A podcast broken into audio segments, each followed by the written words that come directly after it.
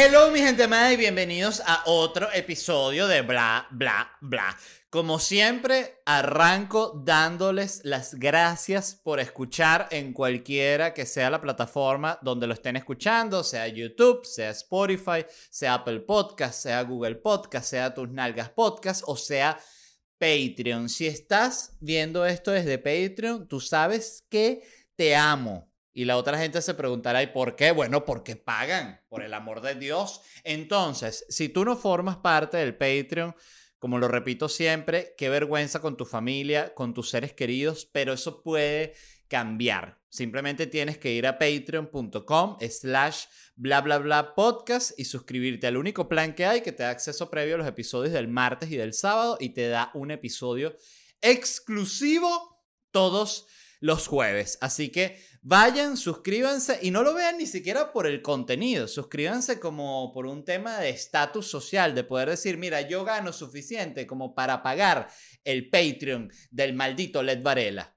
Ah, y tú dices y la gente te dirá, oye, eso es muy admirable, sobre todo para LED. Entonces, hoy les quiero hablar de temas interesantes. Les voy a empezar hablando de las visas, que es un tema además que siento que como migrante es casi que natural, pero escuchen este titular que leí y es que el Reino Unido aceptará rediseñar el algoritmo racista que decide las solicitudes de visa. Eh, para los que estén escuchando, dije, dije racista y elevé unas comillas, no es porque yo crea que es racista, sino es porque el titular dice así, racista entre comillas. Les explico rápidamente. Las solicitudes de las aplicaciones de visa en el Reino Unido están automatizadas, es decir, tú las ingresas y es un algoritmo el que las revisa, no una persona. El algoritmo les da una primera revisión y dice, no quiero a este carajo aquí, por favor, voten esta planilla, quémenla. O dice, sí, por favor, que venga. Esta persona es de un país muy, muy bonito, muy, muy próspero y va a traer aquí sus moneditas. Denle la aplicación ya. Yo no sabía nada de esto. Eh, si el algoritmo no está seguro, ese es otro dato, lo pasa a una persona que va a revisar igual con el mismo racismo, más poquito más elevado de humano y va a poder decidir. ¿Por qué dicen que el algoritmo este es racista y por qué fue denunciado y por qué se exigió que lo cambiaran? Y es porque parte de lo que usa el algoritmo para seleccionar, o sea, que es un factor de un criterio de selección, es la nacionalidad de la persona. Entonces, al ser un algoritmo, él se va como entrenando a sí mismo y va como prediciendo. O sea, entonces, ¿qué pasa? Si tú eres de un país que es considerado de alto riesgo, y cuando me refiero a alto riesgo, es alto riesgo de quedarse ahí trabajando, echándole bola, eh, el algoritmo dice, no, no lo quiero. Entonces, ¿qué pasa? Si tú eres de un país, vamos a decir, no iba a decir Venezuela, pero digamos otro país para no caer siempre en Venezuela, un país que no sea tanta locura como Venezuela, pero que sea igual inestable económicamente. Argentina. Argentina es un país que no es tanta locura como Venezuela, pero es bien, bien inestable económica y políticamente. Si tú vienes de un país así, evidentemente para este sistema las posibilidades de que tú te vayas a quedar son más altas. Entonces, ¿qué pasa? Al ser un algoritmo y él usar ese criterio de selección, a medida que más lo usa, más va aumentando la probabilidad de que si tú vienes de uno de estos países, él te niegue la visa. Entonces, esto tiene todo el sentido. Yo la verdad, eh, o sea, creo que tiene sentido la queja Así como tiene sentido también el algoritmo, porque el algoritmo lo crearon justamente para decir, mira, estamos hartos, esta fue la discusión que tuvieron, no me, no me consta, pero estoy seguro. Eh, dije, dijeron, estamos hartos de que esta gente viene con estas solicitudes de visa, todas estas personas del tercer mundo, ¿cómo hacemos para negar esto de manera automatizada y que no tenga que alguien estar perdiendo tiempo leyendo la aplicación de este maldito pelabola. Entonces crearon este algoritmo racista que rechaza todo lo que viene de países chimbos y acepta todo lo que viene de los países bonitos. Entonces, ¿por qué es muy injusto? Y aquí voy a hacer un ejemplo que siento que funciona vamos a poner como un juego dos personas que están solicitando una visa porque son estudiantes de ingeniería civil y quieren hacer un posgrado en construcción sustentable. Un estudiante es de Argentina y el otro estudiante es de Canadá. Entonces, ambos tienen la misma edad, ambos tienen las mismas calificaciones, son de la misma etnia y tienen el mismo nivel socioeconómico. Pero si hacen la solicitud al mismo tiempo, la probabilidad de que se la nieguen al estudiante de, Argentina bajo este tipo de algoritmo va a ser mucho mayor. Y por eso es que llego ahí que me parece la definición, una definición bastante exacta de lo que es la injusticia, porque dos personas en total igualdad de condiciones, vamos a decir, se ve una favorecida y una desfavorecida por un factor que ellos no controlan, que es el dónde naciste. Son demasiadas cosas de tu vida que tú puedes controlar, pero el dónde naces no es una de ellas. Y fíjense, yo incluso aquí anoté brevemente cosas de tu vida que tú puedes controlar que pareciera que no. Tú puedes controlar, tú puedes decidir el color de tu pelo. Eh, no, pero yo nací pelo negro, ¿eh? pero tú te lo puedes pintar rubio, blanco, rojo, azul, lo que tú quieras. Es una ladilla, pero lo puedes hacer. Tú puedes decidir el color de tus ojos. Te pones unos lentes de contacto. Bueno, no, pero es que me van a, dañar la, la córnea si los uso siempre. Ese es otro peo. Ya ese es otro peo. Estamos hablando de lo que es una decisión.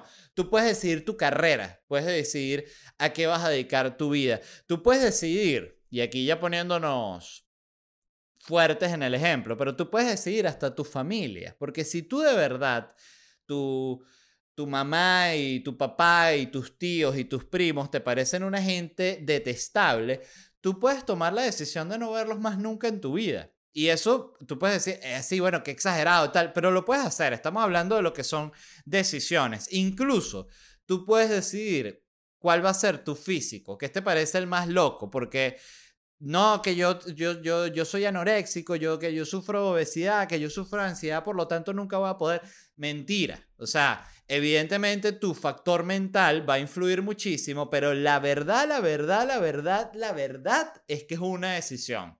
La gente que está bella y que está toda musculosa y está con el cuerpo perfecto, no es solo porque tienen una, un cuerpo natural que los hace, no, es porque tienen un nivel de voluntad muy, muy grande y pueden cumplir todas estas vainas que hay que cumplir, igual la gente que es muy productiva laboralmente o lo que sea. Son decisiones. O sea, hay una parte que es como carga genética de lo que tú naturalmente eres y lo otro es una parte de decisión y de tener coraje para hacer cierto tipo de cosas.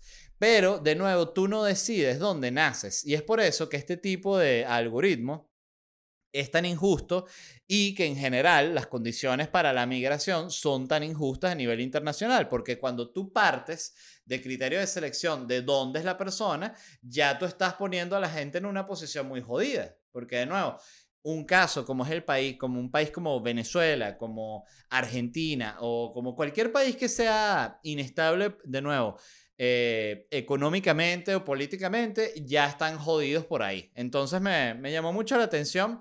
De nuevo, me pareció también triste para quien sea que inventó el, el algoritmo, porque justamente el algoritmo lo crearon para eso, para que rechazara aplicación que jode y está funcionando perfecto. O sea, dan el informe y que, señores, el algoritmo la está partiendo.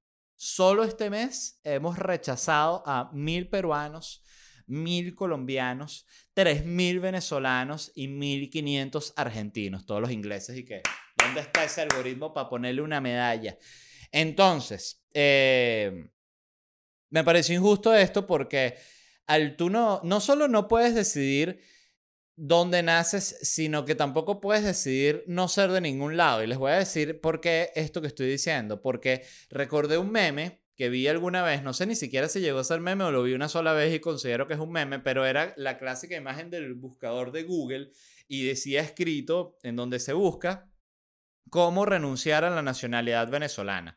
Y recordé ese meme hoy justamente por el tema de las visas y oye, de verdad déjame buscar cómo se puede renunciar a la nacionalidad venezolana, no porque lo quiera hacer, sino porque me genera curiosidad y me llamó mucho la atención que independientemente de que tú tengas la nacionalidad venezolana por nacimiento o por naturalización, tú solo puedes renunciar a ella si tienes otra nacionalidad. O sea, si tú vas y dices, miren, quiero por favor llenar la planilla para renunciar a la nacionalidad venezolana. Y, ah, bueno, perfecto, aquí está, aquí tiene que poner de dónde, de cuál es la otra nacionalidad que usted tiene. No, no, ninguna. Entonces no puede renunciar.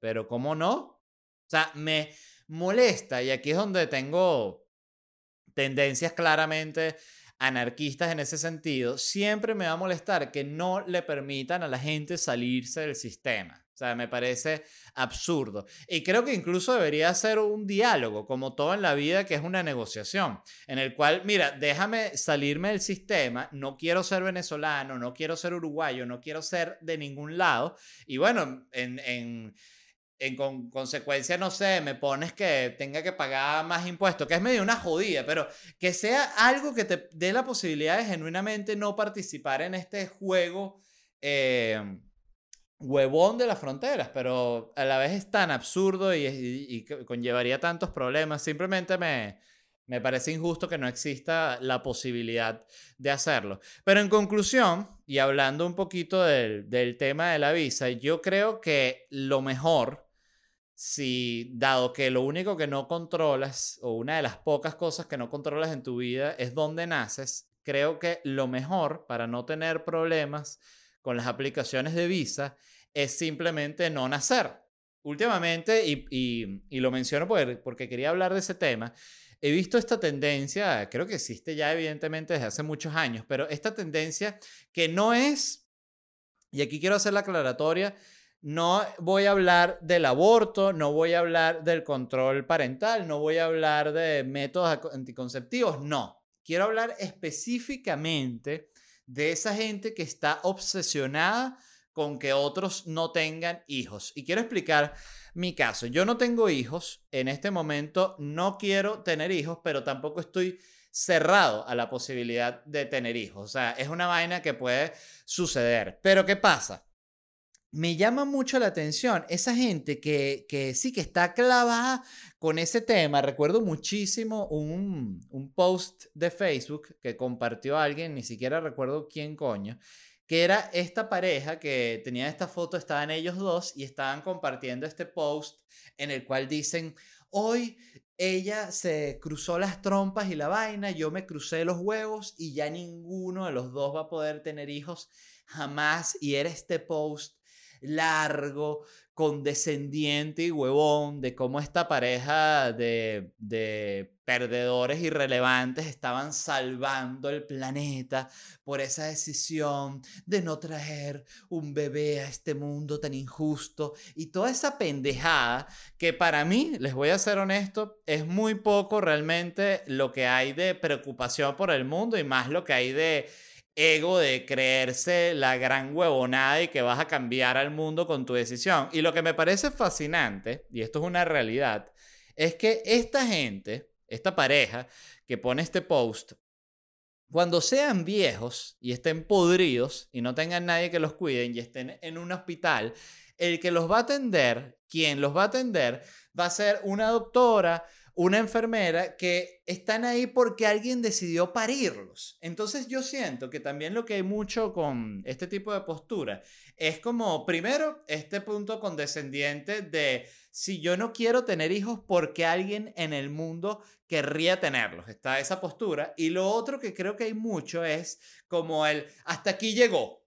Ya, yo nací, yo crecí, yo viví todos estos años en los cuales tuve todos estos procesos mentales en los cuales puse en la balanza cuáles son mis verdaderas prioridades y llegué a esta conclusión de que no hay que tener hijos. Entonces ya que yo llegué a esta conclusión, hasta aquí. Lo ideal sería que llegue hasta aquí. Entonces ya nací yo, viví yo, ya por favor que no nazca nadie. Se lo suplico por favor que no nazca nadie. Me parece una actitud de mierda, debo decirlo, porque Primero, he visto gente, conozco gente que no quiere tener hijos y me parece súper respetable, pero no están aleccionando a los demás. Al igual que conozco, tengo amigos que tienen hijos y que aman tener hijos y que ha sido una parte demasiado bella de su vida y verlo ha sido gratificante. Y no tuvieron hijos porque estaban cumpliendo con una norma social o con cualquier tipo de regla establecida. No, tuvieron hijos porque querían, porque era su naturaleza y era porque era el llamado que sentían. Y, y nada, básicamente lo que quiero decir para, para concluir es que todas estas personas que viven regañando a los otros por tener hijos, eh, mámenlo. Ustedes no van a salvar al mundo porque el bebé mediocre que iban a tener no llegó para la tierra, o sea, básicamente.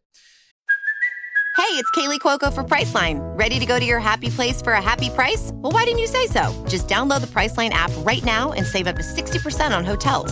So, whether it's Cousin Kevin's Kazoo concert in Kansas City, go Kevin, or Becky's Bachelorette Bash in Bermuda, you never have to miss a trip ever again. So, download the Priceline app today. Your savings are waiting. Go to your happy place for a happy price. Go to your happy price, Priceline. Entonces, bueno, para que sepan eso. Em, otra cosa que había anotado aquí. Ajá, volviendo a lo, de las visas, me, me llamó la atención y la verdad creo que estas cosas funcionan así y creo que es ahorita donde el sistema un poquito va a empezar como a implosionar porque todos estos países desarrollados siempre han estado súper orgullosos de lo difícil que es entrar en sus países y ahorita están viviendo este proceso desde adentro justamente porque tienen muchísima población, no solo que es migrante, sino que son hijos, nietos de migrantes que ya son ciudadanos y empiezan a exigir estos cambios en cosas que eran como básicamente la esencia de la cuestión migratoria del país. Entonces me, me llama mucho la atención hacia dónde va a evolucionar esto. Yo recuerdo, aquí quería contar una, una anécdota personal. Eh, yo tuve la primera vez que me saqué la visa americana, que fue una, una, visa de turista, me la saqué en Venezuela y luego tuve que hacer un cambio de la visa porque como el pasaporte venezolano se venció y yo tenía era un pasaporte uruguayo, yo necesitaba para poder entrar, tú no puedes tener visas, en, o sea, no, no puedes entrar con un pasaporte con una visa que está en un pasaporte de otra nacionalidad. Siento que eso es un poco obvio, pero igual lo explico. Entonces yo lo que necesitaba era que pasara mi visa del pasaporte venezolano al, al pasaporte uruguayo. Entonces pedí mi cita en la Embajada Americana en Ciudad de México y fui a esta embajada gigante, muchísimo más grande que la experiencia en Venezuela, y era un mar de mexicanos solicitando la visa y me impresionó mucho que eran muchas casillas así que tenían la ventana y una bocina afuera a través de la cual te hablaba el funcionario. Entonces todo lo que él te decía lo escuchaba todo el mundo afuera. Entonces mientras yo estaba esperando para que me tocara a mí, que primero además cuando llegué a la, a la, a la taquilla, le dije al tipo, mira, tengo esta, esta, esta visa. Él me dice, ¿va a solicitar visa? Y le digo, no, ya tengo una. Y el tipo me dice, básicamente me miró como que, ¿qué haces aquí, pedazo de huevón? Y le dije, no, déjame explicarte rapidito. Hay un problemita con los pasaportes de mi país. Entonces, esa visa, yo quiero saber si me la pueden poner en este otro pasaporte. Entonces me dijo, no, hay que ponerte otra, o sea, una nueva. O sea, hay que eliminar esto y sería una nueva aquí. Y yo, ah, ok, entonces. Y me dijo, no, está aprobado, perfecto. Ah, y yo dije que bueno. Hombre blanco, heterosexual y todos sus privilegios. Pensé en ese momento, capaz no. Em, pero lo que me impresionó era la cantidad de solicitudes que estaban negando, que era, se escuchaban las bocinas.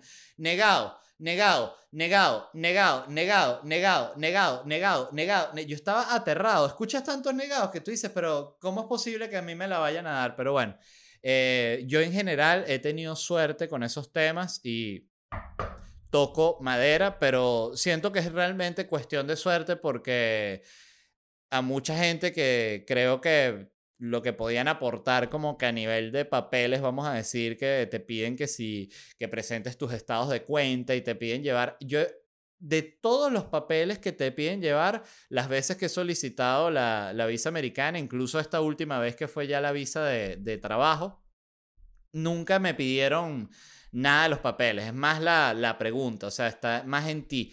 Y recuerdo que algo, y esto es un consejo que yo doy para la gente que vaya a solicitar la, la visa, evidentemente si no si tu, si, si tu intención es quedarte y vas a sacar una visa de turismo, no lo digas, pero en el caso de que verdad quieras hacer turismo, yo recuerdo que cuando iba a solicitar la primera visa americana, eh, tenía un complejo de tercermundista muy grande y estaba asustado y pensaba que me le iban a negar. Y empecé a preguntar a la gente, mire, ¿y tú qué dijiste? ¿Y tú qué dijiste? Mucha gente me dijo, no, di, di que vas para Disney.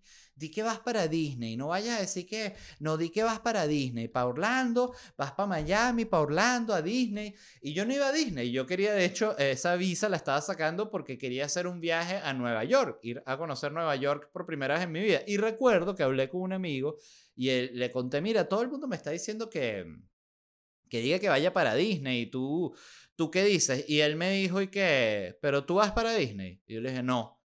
Y me dijo, ¿ya qué vas? Y yo le dije, quiero conocer Nueva York y quiero ver stand-up en, en el Comedy Cellar, quiero ir a ver stand-up en Nueva York. Y él me dijo, di eso. Y recuerdo que lo dije tal cual en la cita el tipo me preguntó, ¿usted qué, quiere ir a Estados Unidos? Yo le dije, quiero ir a Nueva York a ver stand-up porque yo soy comediante y es uno de mis sueños. Y el tipo se sonrió, cambió su actitud, todo. Y fue porque fui honesto. Y creo que es importante, eh, sobre todo, no mentir si no hay necesidad. Es muy importante eso. Me pasó también, recuerdo que lo apliqué cuando solicité la visa de trabajo, en la cual, bueno, di te presenté un libro así con todos los peos y tal, toda la vaina.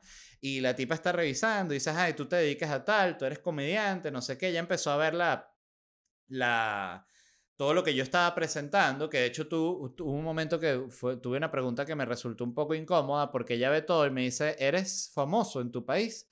Y yo me quedé así callado y dije, un poquito, sí. O sea, no así el más, pero sí, algo. Y, y ella me dijo, ajá, pero viviste tres años en México, ¿qué pasó? ¿Por qué no estás ahí? Y de nuevo, ahí es donde sentí la, la, tentación de mentir, pero dije la verdad, dije, mira, profesionalmente nunca me encontré en México, no fue el lugar más positivo para mí en ese sentido, fui feliz, pero creo que puedo tener más posibilidades laborales en Estados Unidos y puedo tener una, puedo dedicarme mejor a lo que hago y era, eso era genuinamente. Y la tipa recuerdo también que le cambió la cara, porque siempre tiene esa cara de culo. Y apenas le dije eso, que me abrí, ella dijo, está aprobado. Ahorita capaz ustedes aplican este consejo y le niegan la visa a todos. Entonces, por eso no me meto. Simplemente cuento mi experiencia para que sepan.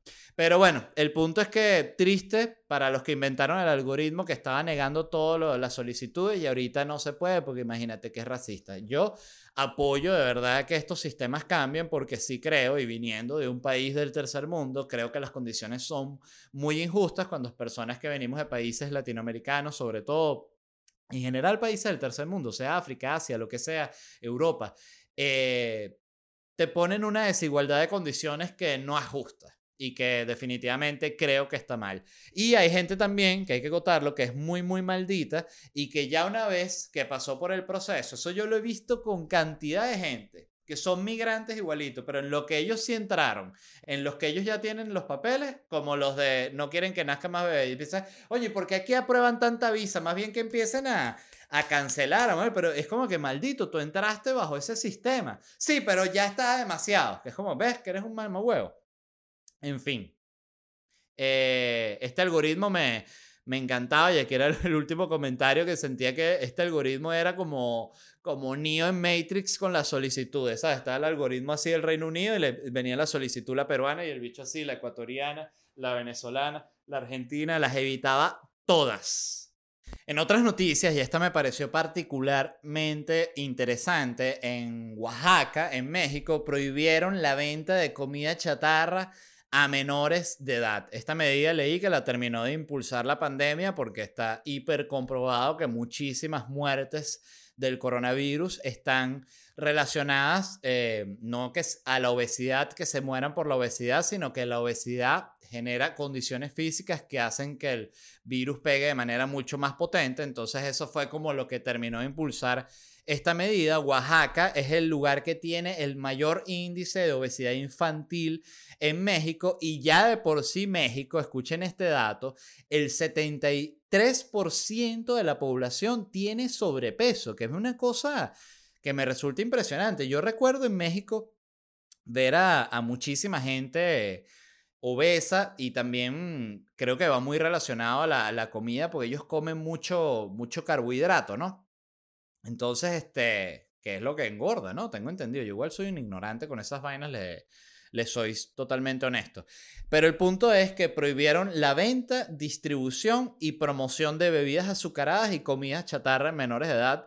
Yo aquí quiero decir que este tema me parece interesante y me parece genial porque yo apoyo esto. O sea, a mí me parece que con la comida chatarra tiene que funcionar igual que con el cigarrillo y con el alcohol. Es decir, si es algo que tú al consumirlo te vuelve mierda el cuerpo, tienes que ser mayor de edad para, para, sí, para consumirlo. Lo que, me, lo que me genera curiosidad es cómo van a hacer o cómo harían con el tema de la advertencia, porque con el cigarrillo quedó claro, esa es la más nasty, esa es la más fuerte eh, te ponen eso, unos pulmones vueltos mierda, un bicho así sin dientes, ¡hey!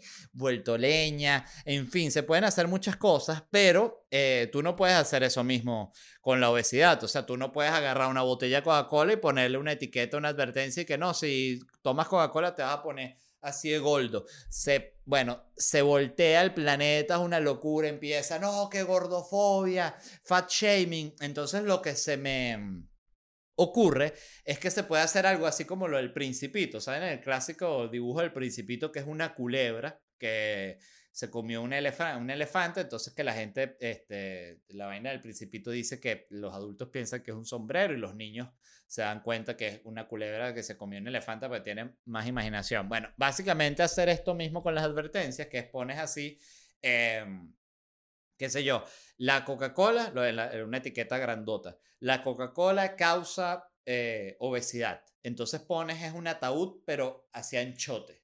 Y la gente dice, epa, ese ataúd es hacia anchote porque hay un gordo adentro. No, esto es como el principito. Es lo que tú quieras ver, lo que, lo que, te, lo que te arroja en tus sentidos, ¿no?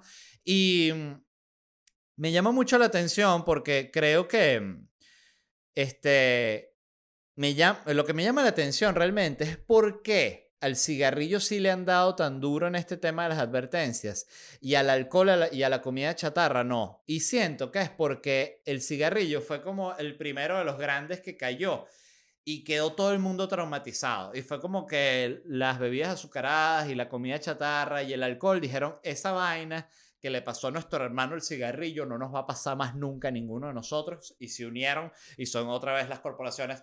¡Vamos, super malditos! ¡Unirse! Y mm, me encanta, me encanta, me encanta el tema. Quiero aclarar que yo estoy en contra de cualquier tipo de prohibición total. O sea, yo creo que estoy totalmente de acuerdo con esta prohibición hasta que seas mayor de edad porque sí protege a los jóvenes que se están desarrollando y coño, y los protege de que no se caigan tan duro a curda, cigarrillo, a comida chatarra y me parece que eso está bien. Y ya cuando tú seas mayor de edad, si te quieres volver mierda, vuélvete mierda. Yo lo digo incluso y aquí para que, para no ponerme como ajeno al tema. Yo fui fumador de cigarrillo durante cantidad de años y fue dificilísimo dejarlo. Genuinamente muy, muy, muy difícil porque cuando tú estás adicto a algo, cuando tú tienes un vicio, el, la mente encuentra las excusas, que es lo impresionante. Yo recuerdo que dejaba de fumar, qué sé yo, un mes. Y bastaba con que tuviese la, la menor caídita emocional, la menor, para que ya el cerebro y que tú te sientes muy mal, tú te mereces una caja de Marlboro rojo. Y por lo tanto, si me iba a fumar una caja de Marlboro rojo, el cuerpo me decía, tú también te mereces una botellita de ron. Entonces, porque para mí en ese caso, sobre todo, iba muy relacionado el cigarrillo y el alcohol. A mí como toda la vida, eh, me ha gustado, ahorita bebo poco, pero me sigue gustando. Todavía si me veo con un par de amigos, me gusta tomarme un trago. Antes, yo para mí era totalmente imposible tomarme un trago sin fumarme un cigarrillo. O sea, era la desesperación que me generaba era tal que prefería no tomar en pro de dejar el cigarrillo. O sea, así de fuerte era. Y yo, de hecho, yo sentí que genuinamente había dejado el cigarrillo cuando pude tomar tranquilo sin la necesidad de, de comprarme una caja de Marlboro Rojo. O sea, ahí fue que dije, coño, creo que gané esta primera batalla. Y lo digo, ¿por qué? Porque a mí me parece, eh, en el caso personal, que las etiquetas que tienen las cajetillas de cigarrillos tuvieron un efecto fuerte en mí, porque durante años yo las veía y me daba rabia, lo sentía humillante, eh, me, molestaba que me estuviesen enseñando. Es como que yo veía la, compraba la cajetilla de cigarrillo, la veía y decía, yo sé que esta mierda me hace daño me molestaba ver el dibujo. Pero esa molestia sí jugó un factor grande en que yo pudiese dejar el cigarrillo, porque tienes todo el tiempo una vaina diciéndote, hermano, esta vaina te está matando. Y lo mismo creo que tiene que pasar con el alcohol y con todo lo que sea nocivo. Y aquí es a donde voy al punto. Yo creo que debería estar legal incluso el perico, o sea, la coca, porque si es legal, tienes demasiadas formas, o sea, demasiados pros eh, y los contras los puedes manejar. Yo incluso aquí anoté, esta es mi propuesta para el perico legal. Si tienes el perico legal, primero, no tienes el narco. Te quitas ese pedo encima de la criminalidad y todo lo que, y todo lo que involucra.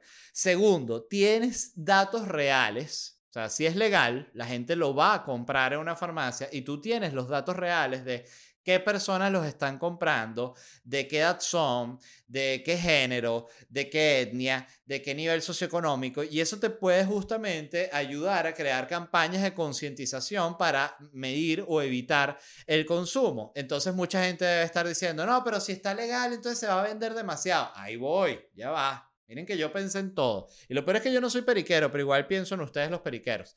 Eh, para controlar de que no se venda demasiado, primero le pones un precio alto, pero no tan alto como para que promueva el que aparezca otra vez el narco. Tiene que ser alto, pero que sea pagable. Es, un, un, punto delicado, pero creo que se puede conseguir.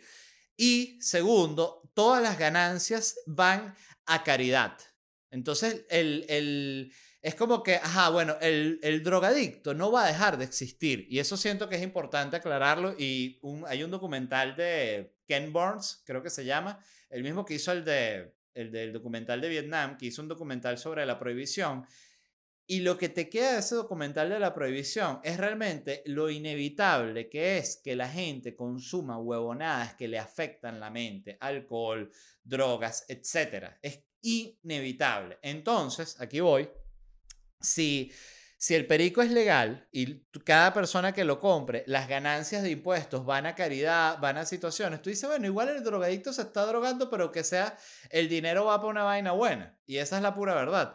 Y lo segundo es que para evitar, aquí esta es la última medida que se me ocurre para evitar que el consumo sea demasiado alto, es que cada vez que el periquero va a la farmacia y pide su, su, su perico medicinal, vamos a llamarlo, este, hay unas bocinas que mientras el periquero sale de la farmacia, las bocinas lo avergüenzan. Dicen, ahí va el periquero, ese, el de la camisa azul, mírenle la cara, miren cómo camina rapidito avergonzado. ¿Estás cagado? Ah, te da miedo que la gente sepa que eres periquero. Y eso con cada periquero que vaya a comprar. Entonces, evidentemente, ya, coño, si un periquero está dispuesto a la vergüenza, está dispuesto a, a pagar el precio alto y que eso vaya a una caridad, coño, díganme ustedes, o sea, si ustedes no quieren el perico legal así es porque ustedes no quieren eh, un planeta eh, que progrese. en fin, sigamos hablando de la, de la, de la obesidad. Ajá. Eh, porque me, me, fui para el perico legal y yo estaba hablando era de la obesidad. Tengo unos datos sobre la obesidad que me parecieron interesantes. Uno es que 8% de las muertes mundiales se deben a la obesidad, y esto para el año 2017, que fueron los datos que conseguí. Eh, había como ciertas eh, cosas que no coincidían, por ejemplo, en, en este Nuestro Mundo en Data, esta página, yo vi que el, aquí decía que el porcentaje de personas que sufrían de obesidad en México era de. Ay, lo estoy buscando aquí. Basta que uno se ponga a buscar algo así en. como en caliente. Ajá. Aquí decía en Our World in Data que el 64% de la población adulta en México sufre de obesidad o sobrepeso y esta página, que lo vi en un artículo de la BBC, decía que era el, el 75. Así que bueno, si lo quieren, lo pueden ver que es el 64, igual sigue siendo un número altísimo. Lo otro que me pareció interesante es que el 8 de las muertes de 8% de las muertes mundiales se ven a obesidad, pero para el año 90 era el 4,5, lo cual muestra lo rápido y acelerado que está aumentando esto. Y actualmente 39% de los adultos del mundo sufren de sobrepeso u obesidad, que también me parece un número angustiante. Y lo que deja claro también, primero, es que el mundo avanza a ser tal cual la película Wally. Y segundo, que a estos ritmos, pronto, en unos pocos años, los flacos van a ser minoría. ¿Y qué significa eso? Que bueno que van a poder estar súper protegidos porque a las minorías ni con el pétalo de una rosa. Así que ya van a ver dentro de unos años, cuando todo el mundo sea gordo y haya unos pocos flacos, no es que no, que van a estar bulleando, no, bueno, soy minoría, papá, me tienes que respetar. Otro dato que me pareció interesante es que los niños y adolescentes con sobrepeso han aumentado de 4%, escuchen esto qué bestial, de 4% de la población, o sea, de, en total de los niños adolescentes obesos, en el 75 a 18% en el 2016. Em, repito, me parece que son datos que confirman sobre todo que tiene muchísimo sentido lo de prohibir las comidas chatarras y las bebidas azucaradas en menores de edad porque estás literalmente salvando a un gentío. Y repito, tienen que hacerlo parecido o similar a como hicieron lo de los cigarrillos, porque ese tipo de vaina te genera como genuinamente un estigma. Tú sientes que estás haciendo algo malo, igual te convenzas a ti mismo 100 veces de que no. A mí me pasó muchísimo que estaba así, literal, esto pasa, me pasó cantidad de veces en mi vida. Esperando así, que sí, con una botella de whisky y esperando para pasar la caja para pedir unos cigarros y delante mío estaba que si una persona con unos vegetales y un pescado y una comidita sana y era como que me hacía, me hacía sentir mal y es la pura verdad. Y creo que está bien sentirse mal por ese tipo de cosas. Eh, y creo también que si prohíben la comida chatarra por ser, por, por lo poco sana que es, todas estas grandes cadenas, porque justamente ese es el tema, tú no puedes hacer publicidad en cantidad de países, tú no puedes hacer publicidad de alcohol, tú no puedes hacer publicidad de cigarrillos cuando hace nada. Se podía fumar en aviones, los médicos fumaban, o sea, tú estás en la sala, te están haciendo una cirugía y el médico, enfermera, por favor pase bisturí y cenicero. Entonces, eh, si prohíben que puedan hacer publicidad estas personas, es decir, McDonald's, Burger King, KFC, toda esta gente que produce comida que es deliciosa porque hay que hacer la, la acotación, no hay vaina para mí. Yo, a mí me gusta McDonald's, me gusta Burger King, me gustan todas esas porquerías, pero lo que es pollo frito, KFC y esas vainas es que me genera... Eh, Pensé ahorita en el pollo KFC y salivé. La boca se me llenó así de saliva, así que dije, quiero un pollo ya. De hecho, creo que para celebrar, después de que grabe el episodio, me va a mandar, me va a comprar un pollo. Eh, frito el más maldito. Pero bueno, el punto es, para ya para, para concluir, esto lo que va a hacer es que si ellos no pueden hacer publicidad porque es muy poco sana la comida, ellos solo por el tema de querer seguir haciendo publicidad porque tienen que mantener un nivel de ingresos, van a hacer que la comida sea un poquito más sana, aunque sea lo mínimo para poder entrar en publicidad. Y ahí ganamos todos, es la verdad. Y, y de nuevo, aquí para siempre hacer esta acotación y, no quedar aquí como El Salvador, estoy radicalmente en contra de la prohibición total de lo que sea. O sea, la gente debe tener la decisión en sus manos de hacerse mierda si así lo quiere. Y lo digo yo como fumador que fui. Si hubiesen prohibido el cigarrillo por completo, bueno, me hubiese dado la rechera máxima de la tierra, no sucedió, tuve esa suerte, lo pude dejar. Igual yo siempre digo que con el cigarrillo em, nunca hay que dar la batalla por ganada. O sea, porque el que dice, no, yo ya el cigarrillo más nunca, a mí me gusta seguir viéndolo con miedo porque sé que puedo caer. Y justamente si lo sigo viendo con ese, como con ese cuidado, eso lo que hace es que cuando yo estoy como con ganas de otra vez eh, destruirme y empezar a fumar cigarrillo, digo, tú te puedes fumar un cigarrillo cuanto a ti se te antoje. O sea, para mí es muy importante tener como la, la posibilidad y, y, si, y si se me antoje que se quede como en la fantasía. Y bueno, básicamente ya ahorita que estamos pasando un tema un poquito más ecológico, también me gustó mucho esta noticia y es que en Alemania van a prohibir el uso de plásticos eh, de un, un, solo uso para el 2021. O sea, esto quiere decir todas estas cosas que tú, eh, un agua, te tomas el agua y botas de la vaina y no se usa más nunca ese plástico. Una bolsa, agarras una bolsa, la botas, no, no lo usaste más nunca. Ese tipo de plástico, o sea, los plásticos que sean que se pueden reusar o que tienen, vamos a decir, que son reciclables, me imagino, pero en el sentido ni siquiera de que el plástico sea reciclable, sino ya el objeto como tal, no se van a poder usar. Me llama la atención esta noticia porque siempre que se deja de usar una cosa, se empeora por otro lado. Es decir, todo esto que ya no se va a usar de plástico, van a tener que ser otros materiales. Entonces, esos materiales, producirlos va a llevar también a contaminación. Entonces, siempre siento que son de estas medidas las que cuando pasen años se va a poder balancear y decir, verga, no, eh, acabamos con todo el bosque del Amazonas por, por querer no usar más plástico porque todo era papel. Y fíjense, yo estuve aquí haciendo de pura memoria, memoria cuáles son las cosas que vienen en plástico. El pan, el queso, el jamón, el pescado, la carne, el pollo, todo eso viene en plástico. La harina pan, los empaques de arroz, granos, café, azúcar, todo paquete de plástico. Eh, el agua, el refresco, los jugos, el yogur, el hielo, la salsa, o sea, todo viene en plástico. cuando, cuando tú te pones a pensar en tu nevera y en lo que hay ahí, la mayor parte de las cosas vinieron en cajas de plástico o en envases de plástico. Entonces, repito, si todo esto va a dejar de ser de plástico, bueno, va a tener que ser de otro material. Y ese otro material se va a tener que contaminar para producirlo. Yo siento, y esto ya yo lo he hablado, sobre todo porque lo hablo en mi stand-up por la experiencia que tuve en el Ávila, no existe esa vaina de estar conectado con la naturaleza. El humano es el ser más desconectado de la naturaleza que existe en la Tierra. No hay ninguno que sea así. Y fíjense, lo digo, eso de no, a mí me gusta, yo siempre he querido vivir en la naturaleza. ¿Qué significa eso? ¿Vivir ahí en la, echado en la tierra? No. Vivir en la naturaleza significa en una casa con su calefacción, con su electricidad de concreto que contamine, que jode. O sea, todo bien, bien contaminante, pero en la naturaleza. O sea, nosotros no estamos...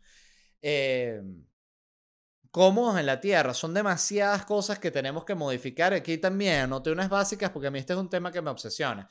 Nos gusta vestirnos, vestirnos y vestirnos distintos. O sea, no estamos felices con tener una ruana reciclable que sería lo ecológicamente correcto. No, nos gustan cositas distintas, reloj, distintos tipos de suéter, zapatos distintos, entonces goma, plástico diferente, nos gustan, no, que me gustan todos estos zapatos. Yo sé, eh, eso pasa, gente que es toda ecologista pero tiene mil modelos de zapatos, que es como que, ay, entonces, entonces, toda la contaminación que eso implica. Nos gusta bañarnos a una temperatura específica, entonces todo el gasto de electricidad o el gasto de gas, toda esta contaminación. Nos gusta estar limpiecitos, entonces nos compramos un champú y un jabón que viene en, un, en una vaina de plástico y que para hacerla se tuvo que contaminar y unas maquinarias y un peo. Nos gusta ver programas, nos encanta, como este, o Netflix, lo que sea. Entonces, ¿qué tenemos? Pantallas, plástico, cable, conexión, energía, contaminación. Nos gusta las cosas ricas y entonces por eso también tenemos una agricultura, este, todo un ganado, todo que vuelve mierda a todo el planeta porque nos gusta, coño, comer rico. Pudiésemos comer seguro una pasta que echa una crema que sepa mierda, que traiga todo lo necesario, vitaminas y proteínas y todo, pero oye, no es tan rico como una tocineta, un queso delicioso. Eh, nos gusta todo limpio y por eso usamos estos productos de limpieza súper contaminantes que vienen en plástico que se contaminó para hacerlos. Nos gusta vivir en una casa, entonces también tenemos todo hecho de concreto que es una, em, eh, es una de las industrias más contaminantes que existe en el mundo. No, no nos gusta el transporte público, entonces todo siempre es aspiracional tener un carro para ir tú solo, escuchando tu música con tu aire, o sea, todas las cosas que son eh, súper, súper, súper naturales para nosotros, son sumamente contaminantes. Yo siempre he pensado que el destino del ser humano inevitable es destrozar la Tierra. O sea, no veo cómo pudiese no suceder. de verdad. Y eso lo estoy diciendo en base a los hábitos normales. Entonces creo que realmente, como ya nuestro destino es destruir la Tierra, lo que podemos hacer es elegir las cosas que sean menos destructivas. Por eso me parece que tiene todo el sentido del mundo lo que quieren hacer de plástico en Alemania. Pero, como siempre, abre, abre todos otros caminos que ya se verá a dónde llevan. Pero bueno, ese fue el episodio de hoy. Como pueden ver, este estuvo bien intenso, diría yo, ¿no? Yo me sentí particularmente intenso con los temas, pero es que me parecen temas fascinantes, es la verdad. Así que bueno, no tengo más nada que decirles. Eh, les agradezco que hayan escuchado en todas las plataformas, que ya les dije, YouTube, Spotify, Apple Podcasts, Google Podcasts, Tus Nalgas Podcasts y, por supuesto, una vez más, les doy las gracias y les digo que los amo. ¿A quién? A ustedes, los de Patreon. Gracias. Gracias. De todo corazón, se los digo. Y si tú no formas parte del Patreon, repito, la estás cagando, se soluciona rápido, vas a patreon.com slash bla bla bla podcast y bueno, ahí te suscribes al único plan que hay que te da acceso previo a los episodios del martes y el sábado y te da un acceso a un episodio exclusivo todos los jueves. Exclusivo solo para el Patreon, que es sabroso, ¿no? Así es que se siente, uno se siente es especial. Y como siempre, no me puedo despedir sin, por supuesto, hablar de quién, de Whiplash Agency. Y siempre que hablo de Whiplash Agency, hablo, abro la página ledvarela.com porque la veo y digo, qué buen trabajo el de Whiplash. Pero métanse ahí en ledvarela.com, ustedes van a ver que hay una tienda online. Esa tienda muy, muy importante porque eso lo subió la gente, lo montó la gente de Whiplash Agency. Entonces, ¿qué, es, ¿qué significa esto? Que si tú tienes un negocio en el plano, vamos a decir, está mal decir el plano real porque el Internet es real, pero vamos a decir en el plano físico y lo quieres llevar al plano online, el plano digital, la gente de Whiplash Agency te va a asesorar. Y no solo con eso, sino que justamente como ellos te dan un un servicio completo. Si tú no puedes contratar una agencia de marketing, ellos te van a ayudar para que tú mismo te crees tus propias campañas de marketing y te van a asesorar para que tú sepas cómo mercadear tu marca. Entonces, ¿qué van a hacer? Van a revisar las redes sociales, WPlash en Instagram, Whiplash Agency, revisen todo eso y escríbanle y ellos les van a mandar este, una, una cotización rápido de su trabajo y ustedes van a quedar contentísimos, van a decir, contratado Whiplash Agency y Whiplash Agency va a decir, gracias Led y yo voy a decir, no. Gracias a ustedes, Whiplash Agency. No tengo más nada que decir, me despido y nos vemos en unos días. Los amo.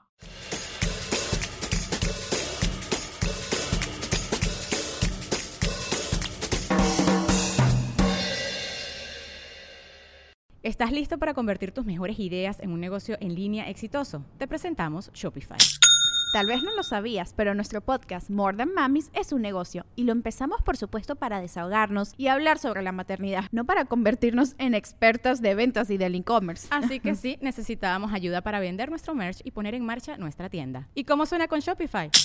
Llegó otra venta. Shopify es la plataforma de comercio que está revolucionando millones de negocios en todo el mundo. Ya seas un emprendedor desde tu casa o desde donde sea, Shopify es la única herramienta que necesitas para iniciar, administrar y hacer crecer tu negocio sin dificultades. Con Shopify puedo gestionar pedidos, envíos y pagos desde cualquier lugar, brindándote toda la información y estadísticas de tus ventas al detalle. Regístrate para un periodo de prueba con tan solo un dólar al mes en shopify.com barra sonoro, todo en Ve a shopify.com barra sonoro para llevar tu negocio al siguiente nivel. Shopify.com barra sonoro.